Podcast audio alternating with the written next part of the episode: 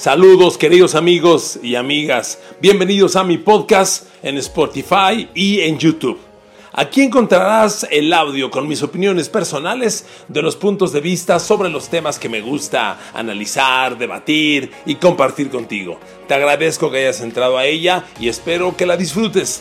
Te invito también a que me envíes tus opiniones y así tengamos un intercambio de puntos de vista. Disfrútalo. Saludos.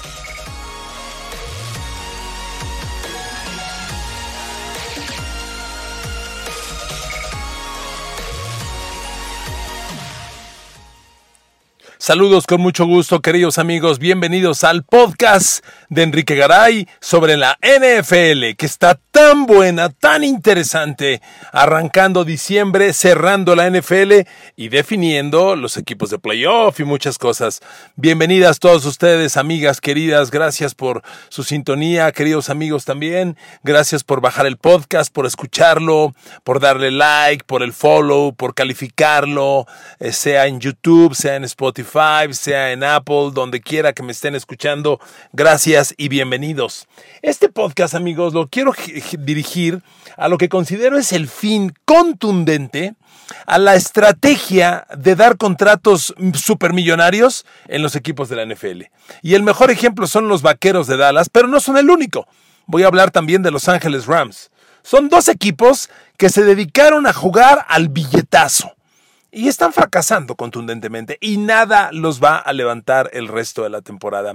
Miren, si usted es un fan nuevo, le, retomo un tema que es importante. La NFL es una liga que tiene lo que se denomina eh, tope salarial. Es decir, todos los equipos, los 32, tienen una cantidad límite a utilizar en la nómina de jugadores. Y es un poco más, un poco menos, 198 millones de dólares por equipo es lo que se deben gastar y tienen que ejercerlo en sus 53 jugadores activos y los 6 de la reserva de lesionados. Es decir, de esos 198 millones de dólares sale el sueldo de los 59 jugadores en total. Insisto, 53 activos, 6 de la reserva de lesionados. Y bueno, pues tú lo distribuyes como sea. Si fuera una división, pues más o menos toca pues como de a 3 millones por jugador, ¿no? 3 por 6, 18, 180, pues como 3 millones por jugador. Pero cuando le das 20 a uno y 30 a otro, pues pones en riesgo el modelo. Y en el tema de los Cowboys y la desesperación, porque no hay duda, que es la desesperación de Jerry Jones por rescatar una vez más una temporada de Super Bowl, un hombre ya de edad pues considerable, acercándose a los 80, 76 de edad, si no mal, si no mal estoy informado, que anhela un Super Bowl, que no juega un Super Bowl desde hace casi un cuarto de siglo, que tiene la gran franquicia glamorosa de los Dallas Cowboys, pues empezó a aventar billetazos. Y nada más les recuerdo que Ezekiel Elliott firmó un contrato por 6 años y 90 millones de dólares. Este año gana 18 millones. El mismo, en los mismos Cowboys, el linebacker Jalen Smith firmó por 5 años y 64 millones. 35 son garantizados. Este año le tocan 12. Lyle Collins uno de los tackles, firmó por 5 años y 50 millones de dólares, 35 garantizados. Sock Martin, 6 años, 84 millones de dólares. La Marcus Lawrence, de Marcus Lawrence, el ala defensivo, 5 años, 105 millones, 65 garantizados. Y todavía aquí hay que contar espacio para el receptor Amari Cooper, que lo deben firmar en marzo y que quiere pues dinero como el mejor pagado de la liga. Y el mejor pagado de la liga en la posición de receptor se llama Julio Jones y cobra 22 por año. ¿Cuántos quiere Mari Cooper? ¿22? ¿21? ¿20? ¿19? El coreback Dak Prescott quiere 40 al año. Quiere ser el coreback mejor pagado de la liga. Russell Wilson de Seattle cobra 18. Amigos, este modelo está fracasando contundentemente.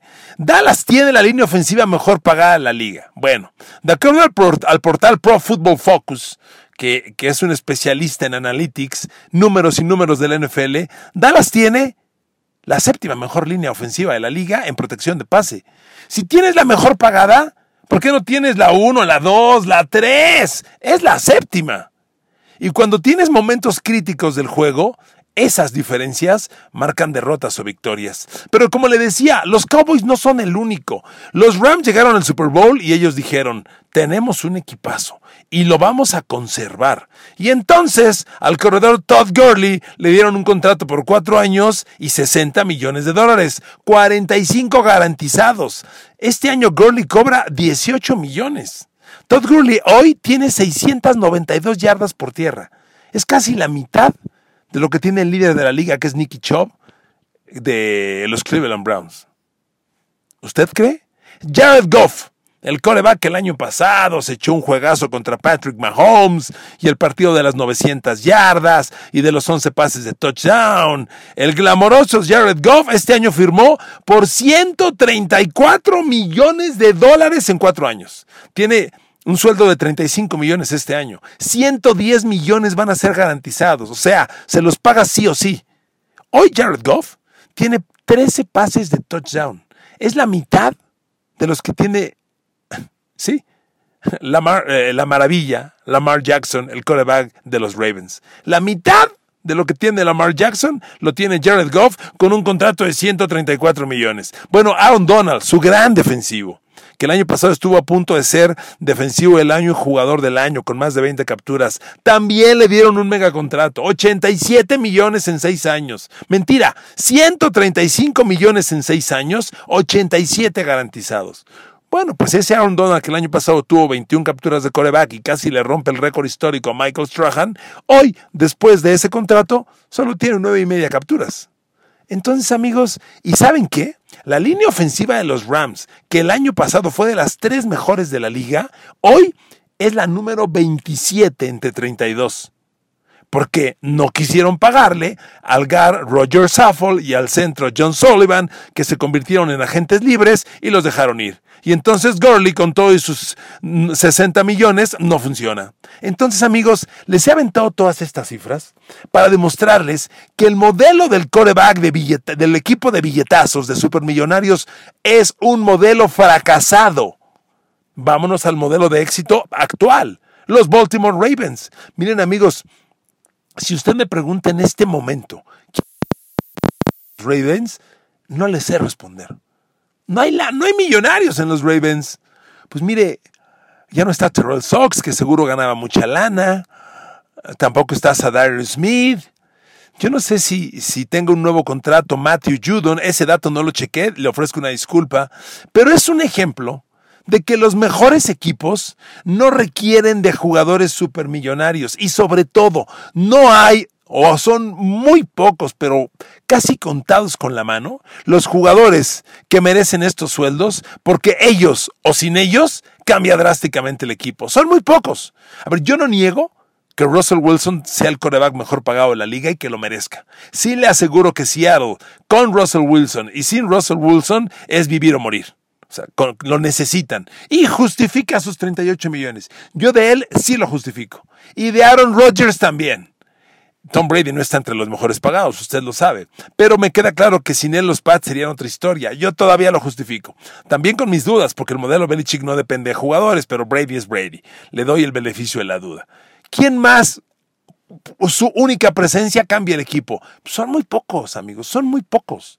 Mire, ¿cómo se explica usted que los Philadelphia Eagles, que ganaron el Super Bowl hace dos años, tengan el mismo equipo y estén dando las vergüenzas que están dando? no es el dinero. No es el dinero. Filadelfia cambió drásticamente a la ofensiva cuando se fue, su coordinador ofensivo, Frank Reich, a coach de los Indianapolis Colts. Ese fue el cambio y no han logrado recuperarse, no han logrado retomar el paso. La salida de Frank Reich. Eh, de paso, le dieron 130 millones al jovencito Carson Wentz que no ha ganado nada y es dinero tirado a la basura. Y mire que estamos hablando de corebacks, ¿eh? que yo siempre le insisto que el coreback es la diferencia y que es la liga de corebacks y que hay muy pocos y hay que cuidarlos. No hay duda que en esa urgencia de tener coreback se sobrepaga mucho, se regala mucho dinero y Wentz está en la lista y encabezando entre los sobrepagados. Pero entonces amigos, este modelo de los billetazos ha fracasado. Durante 19 años Nueva Inglaterra ha llegado al Super Bowl y Nueva Inglaterra nunca ha tenido al jugador mejor pagado de su posición. Ni siquiera en su momento lo fue Brady cuando tuvo los 50 pases de touchdown, creo que lo meritaba. Pues no lo fue. Gronkowski, el mejor cerrado de su momento y tal vez de la liga en la historia. No lo fue. Bueno, el MVP del Super Bowl pasado fue Julian Edelman. No le sé decir en qué lugar estaba el contrato de Edelman entre los todos los receptores de la liga, pero lo que sí le aseguro, porque lo verifiqué, es que no estaba entre los 30 mejor pagados de la liga. Y MVP del Super Bowl.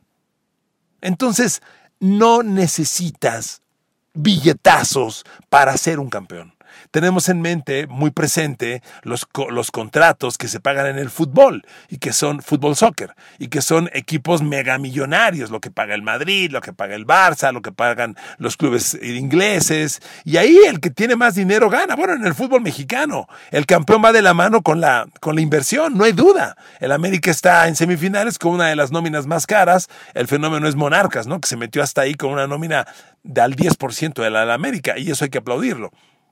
Pero siempre el campeón va de la mano del que más gasta, no en la NFL. Este es otro mundo. Nueva Inglaterra lleva años, 19, dominando la liga sin pagarlo. Es otro concepto, es, es un tema de tacto que lo tiene el gerente general y lo tiene el coach. Por eso el, el, diablo de Belichick es el gran genio de la liga. Él, se le, bueno, se le acaban de ir seis entrenadores asistentes y la está sufriendo sobre todo a la ofensiva. Se le fueron todos excepto McDaniels y le está costando mover la ofensiva. También se quedó de la línea ofensiva, Skarnekia, pero se fueron todos los demás, el de receptores, el de corredores, y, y la está sufriendo. Pero su modelo prevalece. Amigos, el próximo mercado de agencia libre será en marzo y habrá nombres muy interesantes. Bueno, Tom Brady será agente libre, Drew Brees será agente libre y uno, espera que, se que permanezcan si es que Brady va a continuar en los Pats, si es que Brees va a continuar en los Saints, pero nunca sabes, ¿eh? Te pone un equipo locura, la locura de 40 millones de dólares en la mesa y ¿quién les va a decir que no? A final de cuentas, todos buscamos un mejor sueldo y si un equipo lo paga, ahí está. Pero lo que quiero que quede claro es que este no es un modelo que garantice el éxito. Por el contrario, este año, de la mano de los Dallas Cowboys y de los Rams, que se lo he comprobado, está probando ser un modelo perdedor. Los Rams, si bien les va, van a entrar a playoffs. Si bien les va. Y no van a hacer nada porque están claramente a la saga de los 49ers, de los Seahawks, de los Saints, que son los, y de los, sí, de los Seahawks que ya mencioné, que son los equipos que dominan la liga. Claramente, no, Rams no compiten en esa, en esa liga de contendientes al Super Bowl en este año. Y Dallas, por Dios, Dallas va a calificar si le gana a los Eagles en la penúltima jornada y porque el sistema se lo va a permitir. Pero Dallas es un equipo perdedor. Amigos, el próximo marzo, cuando inicie la, gente libre, eh, la agencia libre, valore muy bien lo que su equipo necesita. No necesita ser jugador más caro. Casi nunca pagarle la mayor cifra al mejor jugador disponible te garantiza ser ganador. Vea este año. Todo, ¿Quién fue el equipo que más gastó en la agencia libre? Cleveland, los Browns. Nuevo contrato a Jarvis Landry. ¡Pum! 80 millones. El contrato de Odell Beckham Jr. de 90 millones, lo asumo. ¡Pum! Eh, mm, déjeme hacer memoria quién otro fue mega millonario en este equipo. Cifras muy altas, muy altas. Las asumen. Gastan Karim Hunt, lo firmo, corredor de los, de los Chiefs. Se arman de un equipo a manera de billetazos. ¿Dónde están los Browns? Ya están fuera de playoffs. Los Browns no van a rescatar los playoffs. Ya tienen siete derrotas. No creo que ganen todos los restantes. Y si lo hicieran con 9-7, veo difícil que te metas a playoffs. Entonces, amigos, este modelo en la NFL no funciona.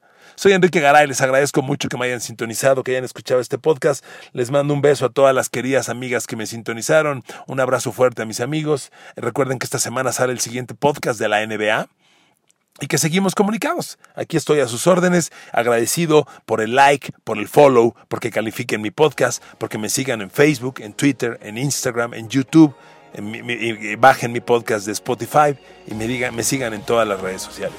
Les mando un abrazo con mucho cariño, gracias por escucharme y de hoy en ocho tenemos uno más sobre la NFL.